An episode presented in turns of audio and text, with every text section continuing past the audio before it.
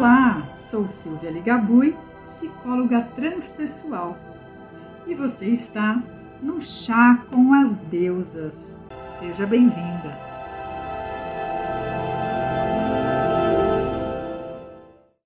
Olá, tudo bem? Você está novamente no meu podcast O Ser Desperto. E eu tô aqui hoje para falar para vocês sobre um tema que eu adoro, que é ancestralidade. Eu a honro porque eu me tornei quem sou hoje. E eu tenho muito prazer em falar sobre culturas, né, como a cultura celta, que eu tenho uma grande afinidade, carinho e muita conexão. Por ter toda essa simpatia e essa conexão com a natureza, é uma cultura que realmente me encanta. Quanto mais eu aprendo, e eu vim contar para você que na cultura celta existe uh, a roda do ano. Nós vamos aqui olhar para a natureza mais uma vez. Por aqui nós vamos celebrar esse dia que é o Imbolc, um sabá muito poderoso para os celtas. Os celtas, eles consideravam a roda do ano, que é um calendário que simboliza a concepção de tempo para a cultura celta. E eles entendem que existem oito celebrações no ano. Para eles, né, eles viam o tempo de uma forma cíclica e não linear. Eles levavam em conta tanto o calendário eh, solar quanto lunar e consideravam que este calendário representava a jornada da vida humana, que era sempre eh, uma roda que sempre girava. E essa roda é composta por oito celebrações que marcam passagens de estações, os períodos de plantio, de cuidado com a terra e com a colheita. E hoje nós estamos então comemorando esse sabá, que é o Imbolc, e a homenageada é a deusa Brigid, que é quem regia artes, escrita, a poesia, quem inspirava as pessoas.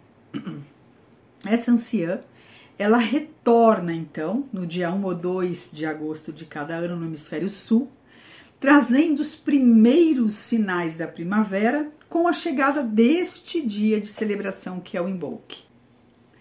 A anciã retorna à sua forma jovem. E no dia 1 ou 2 de agosto, aqui no hemisfério sul, é celebrado o Imbolc, que são os primeiros sinais da primavera, ele vai abrir os caminhos, né, para que a primavera chegue.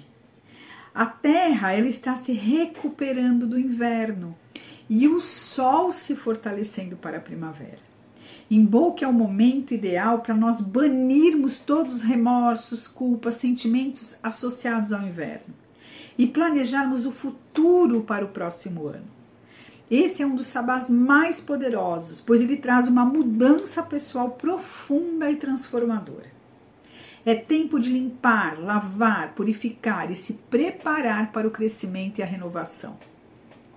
Aqui é trabalhado a abertura de caminhos, também a purificação. Né? Então a gente vai abrir os nossos caminhos para as energias positivas do ano.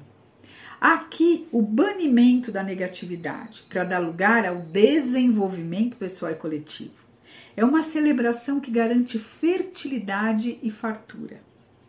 E como então é o nosso aprendizado no embolque? É assim, gente, chegou a hora de apreciar as sementes que o inverno nos presenteia. Então é o momento de renovar, nós vamos dar lugar aos novos começos. Vamos iluminar assim essa bagunça interior. A celebração ela é feita com fogo, por exemplo, com velas laranjas que vão representar o calor da vida, ou as vermelhas ou as brancas, e com flores brancas. Você pode fazer também a cruz de Brígida, que era a proteção da casa, e queimá-la no próximo ano. Essa deusa, ela também tem um contraponto que é o oposto complementar, que é a água. Então nós podemos consagrar as águas. E a ideia é: vamos comemorar nossos projetos com muita luz e amor. Nós podemos pedir então a Brígide é, que o seu fogo sagrado queime todas as energias dissonantes do nosso lar, que abra os caminhos para que nós possamos atrair para nossa vida e para nossa casa abundância e prosperidade. Que ela traga amor, saúde, bem-estar a você e a sua família, companheirismo e paixão aos nossos relacionamentos, o amor incondicional a todos. Que os caminhos sejam iluminados, né? Para que todos nós possamos então viver o amor, que ele floresça a toda a humanidade. Essa pode ser então a intenção. Você pode estar fazendo o seu altar, colocando uma fruta, é, a representação aqui é a maçã, você pode colocar o bolo e você pode fazer como você preferir o seu altar, tendo estes elementos e com toda essa intenção a essa deusa. Eu tenho um carinho e um amor, como eu já disse, por toda essa cultura celta.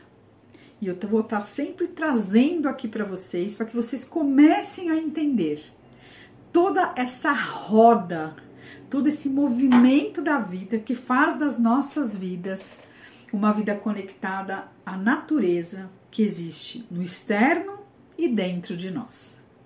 A gente vai falar mais por aqui.